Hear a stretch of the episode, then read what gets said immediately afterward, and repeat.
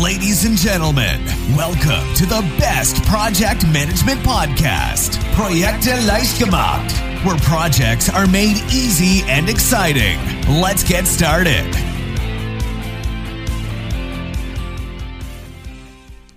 Hallo und herzlich willkommen zur nächsten Folge des Projekte leicht gemacht Podcast.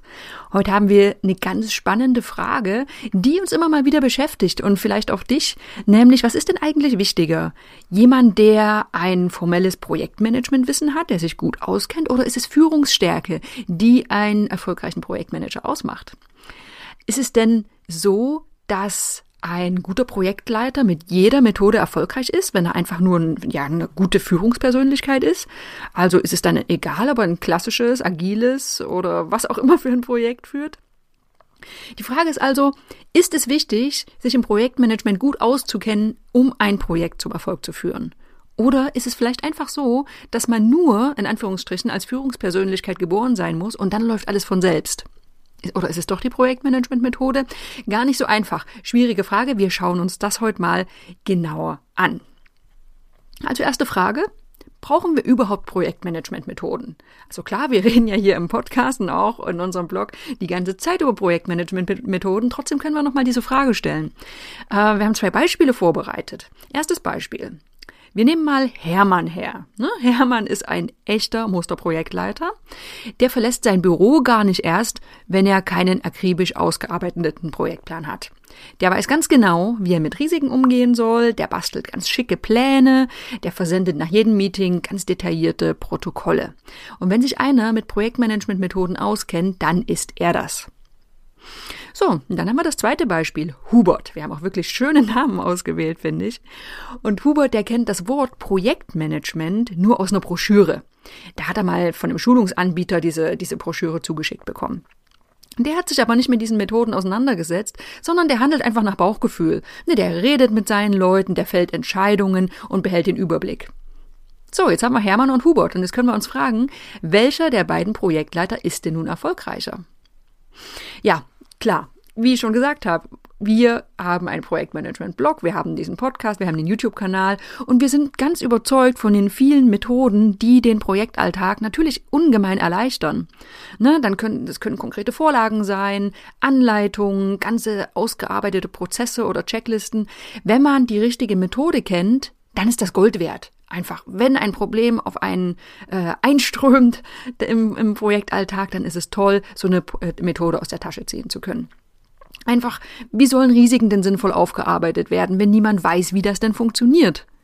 Oder wie sollen Aufwandschätzungen denn auch nur halbwegs genau sein, wenn das Fachwissen dahinter fehlt? Oder wer kann schon einen überzeugenden Projektantrag schreiben, ohne jemals die Grundlagen gelernt zu haben? Also, Projektmanagementmethoden sind unersetzlich. Oder?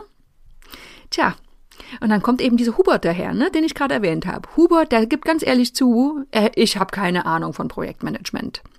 So, und das hält aber seine Vorgesetzten überhaupt nicht davon ab, ihm den Hut der Projektverantwortung aufzusetzen. Wahrscheinlich, weil sie auch wissen, was Hubert so drauf hat. Der überlegt gar nicht lang, sondern er macht sich einfach an die Arbeit. Ne? Der redet mit dem Auftraggeber, der trommelt das Team zusammen und er schreibt die Informationen auf, die ihm schon vorliegen. So, es fehlt ihm Geld, ein Budget, ja, dann wird's eben beantragt. Er kennt den, den Zieltermin, also überlegt er, wie er diesen jetzt einhalten kann. Und er hat einfach es richtig drauf, andere zu begeistern und seine Mitarbeiter zu motivieren. Und das funktioniert dann auch. Ja, Hubert ist einfach erfahren, der arbeitet intuitiv und der setzt das ein, was einen wirklich guten Projektleiter ausmacht. Und das, das ist die Macht des gesunden Menschenverstandes. Nochmal als Beispiele. Wenn ein Termin eingehalten werden soll, ja, klar, dann müssen die Arbeiten eben so gelegt werden, dass das klappt. Oder für eine bestimmte Aufgabe wird eine ganz bestimmte Qualifikation benötigt. Ja, dann, dann sorgen wir eben dafür, dass eine entsprechende Ressource im Team auch mit dabei ist. Oder der Auftraggeber, der will über den Status des Projekts informiert werden. Klar, na dann bekommt er eben seine Übersicht über den Fortschritt der Teilprojekte. Ja, und vielleicht könnte auch was im Projekt schiefgehen. Ja, gut, dann überlegen wir uns eben Maßnahmen, damit das nicht passiert. So, und Hubert, der tut diese Dinge, weil er sie einfach für selbstverständlich hält. Ne? Und trotzdem ist das natürlich auch Projektmanagement. Er macht das ganz intuitiv, unabhängig von Vorgehensmodellen, Prozessen oder Regeln. Vor ein paar Jahren, da hat mir ein junger Projektmanager in seiner allerersten Schulung mal gesagt, Stakeholder, Risikoanalyse, Ressourcenmanagement und so weiter, das ist ja alles schönes Fachlatein, aber ist doch alles selbstverständlich. Das macht man doch sowieso alles, auch ohne die ganzen Fachbegriffe, sonst würde es ja gar nicht funktionieren. Ja, und genau diese Aussagen hört man in vertraulichen Gesprächen mit von gestandenen Projektleitern auch manchmal. Eigentlich habe ich ja gar keine Ahnung, ich mache es einfach und es funktioniert. So, jetzt haben wir gesagt, wie wichtig Methoden sind und haben jetzt festgestellt, ja, aber gut, die, die kein Methodenwissen haben, die kommen vielleicht auch zum Ziel. Also was ist denn nun? Ist also die Führungsstärke das Wichtige? Ne? Wer ist denn erfolgreicher? Hermann mit der Methodenkompetenz oder Hubert mit seiner Erfahrung und dem gesunden Menschenverstand? Ja, und wenn es jetzt einfach wäre, dann würde ich die Antwort einfach sagen, aber so einfach ist es eben nicht. Es gibt eben keine pauschale Antwort. Wir haben ganz viele Projektmanager beobachtet und darunter gab es viele Hermanns, die sehr, sehr erfolgreich waren, aber auch eben viele erfolgreiche Huberts. So, wir haben aber auch viele Gegenteile gesehen. Da gibt's jetzt Hermanns, die haben exzellente Methodenkenntnisse und haben trotzdem jedes Projekt vor die Wand gefahren.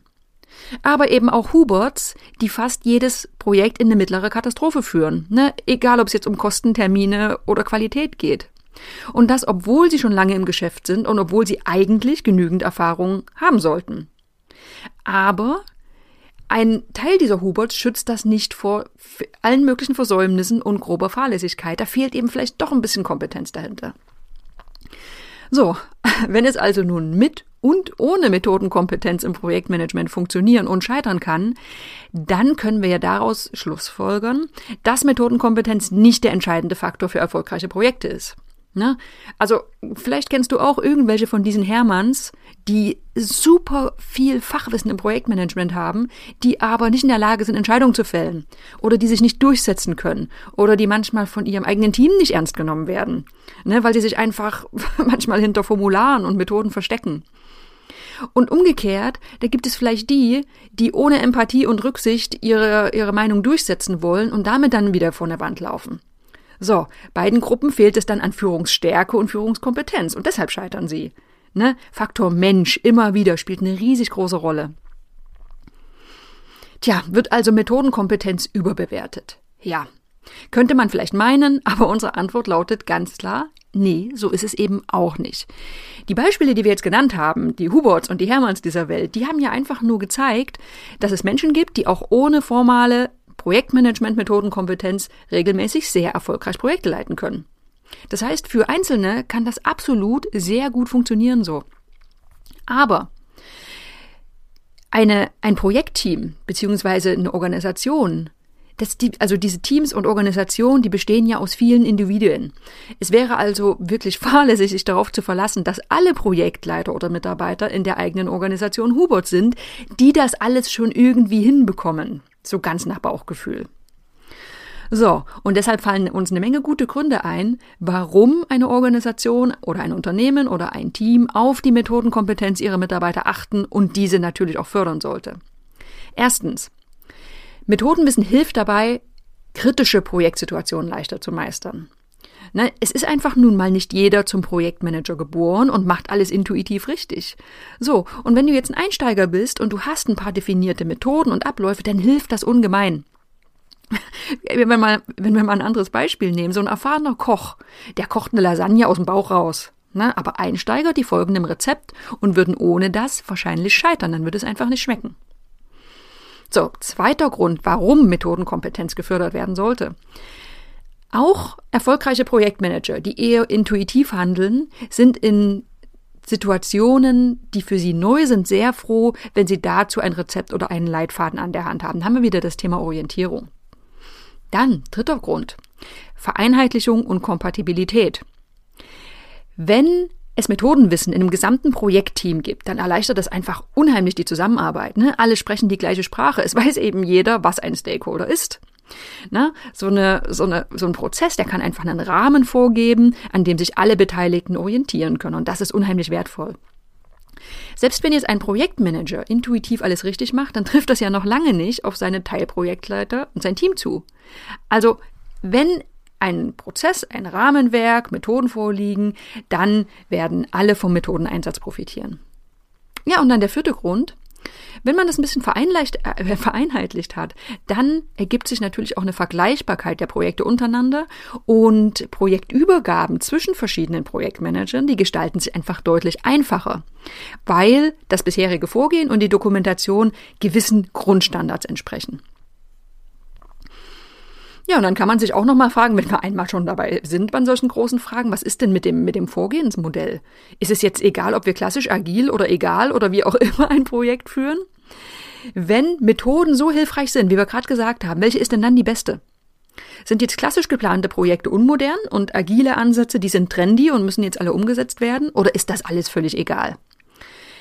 Ja, wenn wir mal ehrlich sind, fast jeder Projektleiter der betrügt irgendwann den gewählten Ansatz mal. Ne? Früher oder später werden äh, Workarounds gebaut, wo die gewählte Methodik einfach nicht so ganz ideal funktioniert. Manchmal werden zum Vorgehensmodell zusätzliche Einschränkungen definiert oder aber umgekehrt bestehende Regeln so klammheimlich ignoriert oder zumindest mal sehr kreativ interpretiert. Und was ist hier wieder am Werk? Genau, der gesunde Menschenverstand, ein gewisser Pragmatismus. Irgendwie muss ein Projekt zum Erfolg gebracht werden und das ist genau die Aufgabe des Projektmanagers. Was zeigt die Praxis immer wieder? Jede Methode, jede Methodik, alle Standards haben ihre Vor- und Nachteile und das kann natürlich je nach Projekt und nach Projektumgebung sehr unterschiedlich sein. Na, und dann gibt's auch noch die bevorzugte Arbeitsweise eines einzelnen Projektmanagers. Und die ist ja auch ziemlich wichtig. Wir haben es mehr als einmal beobachtet, dass ein Projektmanager in einem Unternehmen mit sehr rigiden und klassischen Projektmanagementprozessen trotzdem sein Projekt eher agil ausgerichtet hat. Vielleicht mit sehr abenteuerlichen Workarounds, aber es hat funktioniert. Kurzes Zwischenfazit. Ja, es gibt für jedes Projekt passendere und unpassendere Vorgehensmodelle, aber ein guter Projektmanager findet immer seinen Weg. So, und damit kommen wir nämlich auch zum Fazit.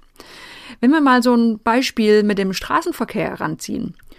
Führungsstärke und Führungskompetenz sind wie eine Fähigkeit, ein Auto zu fahren, ne? die Verkehrsregeln zu kennen. So, die Methodenkompetenz im Projektmanagement, die entspricht eher dem Navi. Mit, äh, und mit der Hilfe dieses, dieses Navis finden wir bequem den Weg zum Ziel. Autofahrer, die einen guten Orientierungssinn haben, die finden aber auch ohne Navi zum Ziel. Wenn sie jetzt irgendwo fremd sind, dann fahren sie vielleicht nicht den idealen und kürzesten Weg, aber werden irgendwann ankommen. Ein bisschen anders ist es mit denen, die die Verkehrsregeln nicht kennen oder sogar Gas und Kupplung nicht unterscheiden können, also keine Führungskompetenz haben. Diese Fahrer, die können das beste Navi der Welt haben und die besten Karten, die werden wahrscheinlich nie am Ziel ankommen und schlimmstenfalls noch einen Unfall bauen. So, wenn wir das Gleichnis mal beiseite schieben.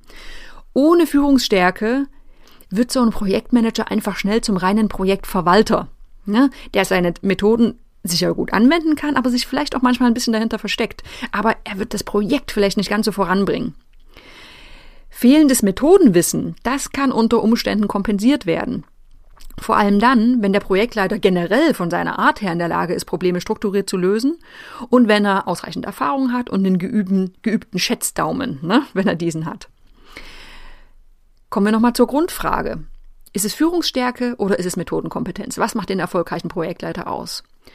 Wenn wir jetzt uns zwingen müssten, einen Faktor wegzulassen, dann wären es im Zweifel vermutlich die Methoden. Die sind wichtig und wir stehen auch voll dahinter. Die sind hilfreich und die tragen sehr zum Projekterfolg bei. Aber wenn jemand keine Management-Skills hat, einfach wirklich gar keine Führungspersönlichkeit ist, dann dann fällt es einfach sehr schwer, Methoden erfolgreich anzuwenden. Weil diese Skills, dieses Führen, dieses, dieses Management, das ist das Fundament, auf dem eben alles aufbaut. Trotzdem, nochmal wichtig, es wäre in professionellen Umgebungen grob fahrlässig, die Methodenkompetenz zu vernachlässigen. Das haben wir vorhin die, die, die Gründe dafür genannt. Klar, jeder hat seine Stärken und Schwächen. Nicht ohne Grund werden einige der erfolgreichsten großen Projekte auch von einem Gespann geführt. Ne, da hat man eine Führungspersönlichkeit und eine spezialisierten Projektassistenz und vielleicht noch ein Projektmanagement Office im Hintergrund. Also, auch da kann man schauen, dass man die Kompetenzen vielleicht nicht unbedingt in einer Person vereint, aber auf mehrere Schultern verteilt. So, ich hoffe, du bist jetzt ein bisschen schlauer. Äh, wir haben gelernt, Methodenkompetenz ist wichtig, Führungsstärke ist wichtig. Man kann ganz schwer Projekte ohne das eine oder das andere führen. Müssten wir uns wirklich unbedingt, unbedingt entscheiden, dann würden wir im Zweifel die Methoden ein bisschen vernachlässigen, auch wenn wir hier bei Projekte leicht gemacht natürlich ständig darüber reden.